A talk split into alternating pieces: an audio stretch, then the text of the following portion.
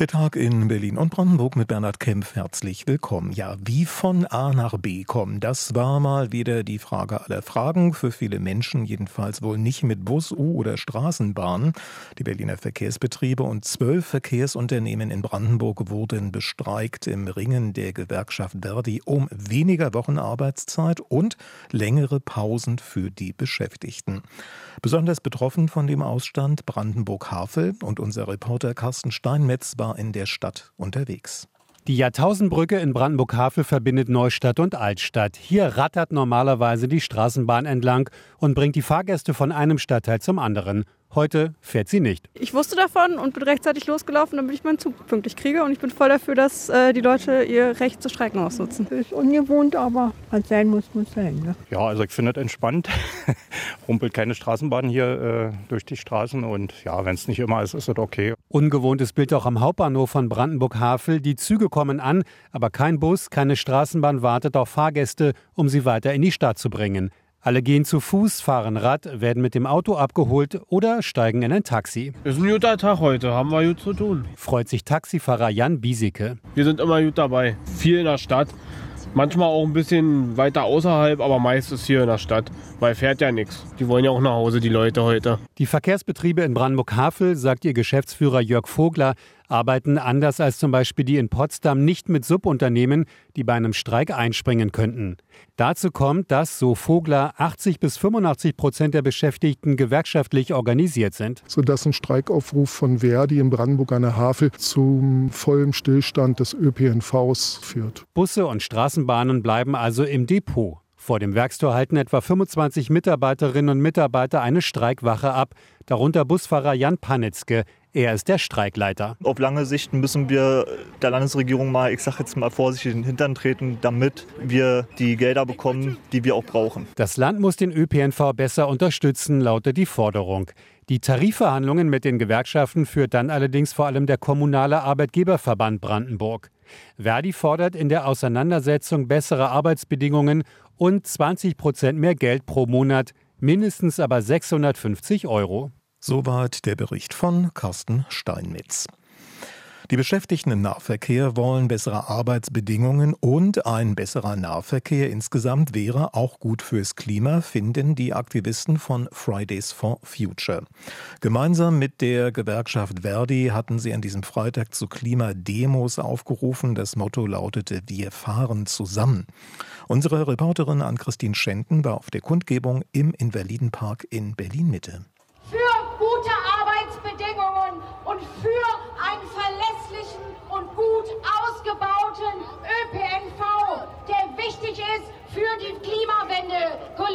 Und Kollegen. Wir fahren zusammen, so heißt das Bündnis, unter dem sich Beschäftigte der BVG mit Klimaaktivistinnen und Aktivisten von Fridays for Future zusammengetan haben. Und so standen neben vielen jüngeren Klimademonstrierenden auch Menschen, die wohl zum ersten Mal auf einer Klimademo waren. Die BVG-Beschäftigten waren gut an ihren gelben Verdi-Warnwesten zu erkennen. Matthias Kurek fährt normalerweise Busse im Berliner Süden und ist Personalrat bei der BVG. Er erklärt, warum er sich dem Bündnis angeschlossen hat. Ja, weil uns Klimaschutz alle was angeht. Also unsere Beschäftigten brauchen gute Arbeitsbedingungen, um die Städte zu entlasten und ein attraktives Nahverkehrsangebot darzustellen. Und Klimaschutz geht uns natürlich alle was an. Unsere junge Generation, die danach kommt, soll noch eine Welt haben, auf die sie sich verlassen kann. Eine Kooperation, die vor allem unter den BVG-Beschäftigten nicht ganz einfach zu organisieren war. Sie waren am Anfang tatsächlich ein bisschen skeptisch, weil haben das immer gleich verbunden mit den Klimaklebern der letzten Generation. Aber dem ist natürlich nicht so. Wir mussten da viel Pionierarbeit leisten und mittlerweile sind sie davon überzeugt, dass das sehr gut zusammenpasst. Für Fridays for Future ist die Zusammenarbeit auch eine Gelegenheit, wieder mehr Aufmerksamkeit zu bekommen. Nun wolle man sich neu aufstellen, sagt Felicitas Heinisch, Sprecherin von Fridays for Future und Wir fahren zusammen. Ja, ich glaube, wir zeigen hier heute als Klimabewegung, dass wir eine Klimabewegung sind, die hier heute einen ganz neuen Aufbruch startet, weil eben so viele Leute zum allerersten Mal auf einem Klimastreik sind, die sich vor allem ja noch nicht als Teil der Klimabewegung gesehen hätten und die aber heute sagen, mein Anliegen nach besseren Arbeitsbedingungen ist natürlich auch ein Anliegen nach mehr Klimaschutz. Und deswegen stehen diese Menschen auch heute hier mit uns auf der Straße. Und wir zeigen, wir bauen eine Klimabewegung auf, die die Sorge vor dem Ende des Monats mit der um das Ende der Welt verbindet. Unterm Strich lässt sich sagen, bessere Arbeitsbedingungen für Bus- und Straßenbahnfahrerinnen und Fahrer und gleichzeitig mehr Klimaschutz, das schließt sich nicht aus. Ob es eine langfristige Zusammenarbeit wird, das lässt sich hier heute noch nicht abschätzen. Soweit der Bericht von RBB24-Reporterin Anne-Christine Schenten. Wer soll in den nächsten Jahren den S-Bahn-Verkehr auf der Berliner Stadtbahn und den Nord-Süd-Linien betreiben? Darauf suchen die Länder Berlin und Brandenburg derzeit eine Antwort und zwar per europaweiter Ausschreibung. Der Bahntechnikkonzern Alstom hat sich beim Vergabeverfahren benachteiligt gesehen und ist deshalb vor Gericht gezogen. Das Berliner Kammergericht hat sich jetzt nach Kräften bemüht, Konzern und Länder zu einer einvernehmlichen Lösung zu bewegen, doch ohne Erfolg. Unser landespolitischer Reporter Thorsten Gabriel berichtet. Es geht um Aufträge im Gesamtwert von mehr als 10 Milliarden Euro. Da wird mit harten Bandagen gekämpft und vor allem genau hingesehen. Bereits vergangene Woche gab es eine fast zehnstündige Verhandlungsrunde vor Gericht. Alstom hatte eine lange Beschwerdeliste vorgelegt, vor allem an den Kriterien, nach denen die Länder Berlin und Brandenburg ihre Aufträge für die Beschaffung, Instandhaltung und den Betrieb von bis zu 2200 S-Bahn-Wagen vergeben wollen, stößt sich der Bahntechnikkonzern. Unternehmen, die Angebote fürs Komplettpaket abgeben könnten, seien im Vorteil gegenüber jenen, die sich nur für Beschaffung und Instandhaltung oder nur für den Betrieb der Bahnen bewerben würden. Diese Ungerechtigkeit sah vergangene Woche auch das Gericht. Gleichzeitig stellte es fest, dass es die meisten der Rügen Alstoms wohl wegen verstrichener Fristen als unzulässig abweisen werde. Trotzdem drängte es die Länder dazu, sich zu Änderungen an Vergabekriterien zu verpflichten. Andernfalls hätte das Verfahren den Makel, so das Gericht, in Teilen vergabegesetzwidrig zu sein, auch wenn dies nun nicht gerügt werden könnte. Während Alstom bereits am Donnerstag signalisierte, mit den Lösungsvorschlägen des Gerichts, die man vergangene Woche gemeinsam erarbeitet hatte, grundsätzlich einverstanden zu sein, lehnten die Länder diese nun ab. Nach Angaben des Länderanwalts Nils Griem von der Bremer Kanzlei BBG und Partner haben die Länder große Bedenken, dass die Lösungsvorschläge dazu führen könnten, dass das Verfahren erneut vor Gericht angreifbar gewesen wäre. Diese Sorge war bereits bei der Verhandlung vor einer Woche formuliert worden und konnte auch in der zweiten Sitzung vom Gericht nicht zerstreut werden. Deutliche Kritik übte das Gericht daran, dass außer den Anwälten kein entscheidungsbefugter Vertreter des Landes Berlin an der Sitzung teilnahm. Der Berichterstatter des Vergabesenats, Richter Magnus Radu, sprach von einer Missachtung des Gerichts.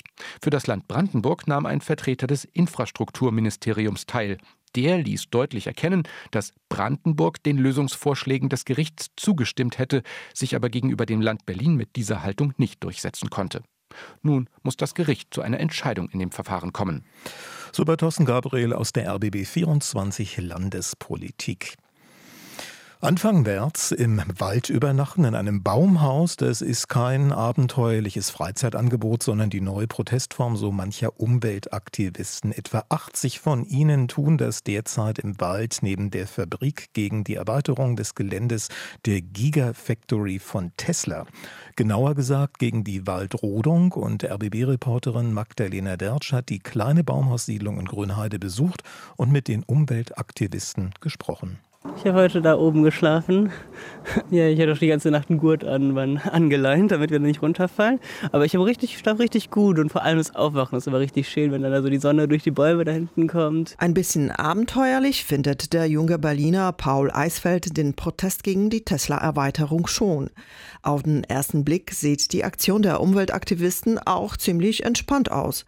Was auffällt, sind die vermummten Gesichter. Die meisten wollen ihre Identität nicht verraten. In der Nähe halten sich nur zwei Polizisten auf, die die Versammlung aus der Entfernung beobachten.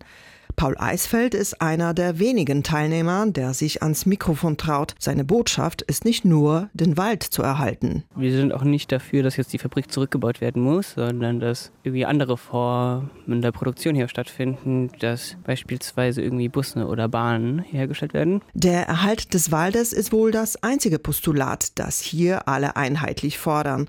Ansonsten reichen die Wünsche von kompletter Schließung der Fabrik über ein soziales Engagement von Elon Musk Musk bis hin zur Abschaffung der Konsumgesellschaft.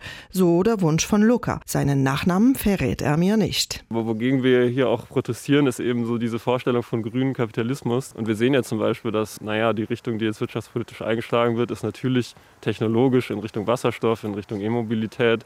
Aber das sind ja alles Sachen, die einfach trotzdem auch Ressourcen verbrauchen, die Lithium-Akkus verbrauchen und da eben zu sagen, so ja, auch grünes Wachstum bringt uns nicht weiter, weil ähm, das verlagert im Endeffekt nur die Probleme und wir brauchen einfach eine Gesellschaft, die insgesamt weniger produziert, weniger konsumiert. Umweltfreundliche Wirtschaft. Davon hat im Protestcamp jeder seine eigene Vorstellung.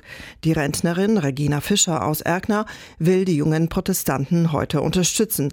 Auch für sie ist klar, der Wald soll erhalten bleiben. Tesla aber auch. Die Fabrik soll bleiben und bürgerfreundliche Initiativen fördern. Man muss ja die Energie auch erst erzeugen, die für Elektroautos gebraucht wird. Also man könnte äh, Freizeitstätten dort drin machen und einen schönen Park ringsherum für Familien mit Fußballplatz, Schwimmbad, alles dort reinbauen. Dass das, und das wäre doch eine gute Sache, wenn das Tesla machen würde. Das sagt diese Frau aus Erkner im Beitrag von Magdalene Dertschen. Das war der Tag in Berlin und Brandenburg.